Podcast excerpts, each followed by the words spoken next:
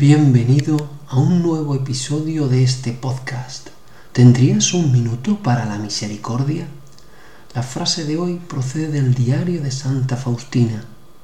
En él leemos que Jesús le dice a Faustina, hasta el pecador más empedernido, si reza esta coronilla una sola vez, recibirá la gracia de mi misericordia infinita.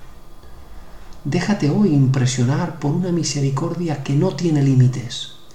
Siéntete profundamente buscado, incluso deseado, por el Dios de la misericordia.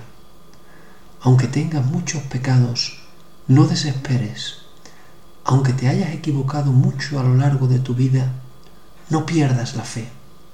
Ya has oído, no importa el tamaño de tus pecados, invoca su misericordia suplica su misericordia y para ello utiliza la coronilla de la misericordia de Santa Faustina y confía en su palabra que Él cumplirá.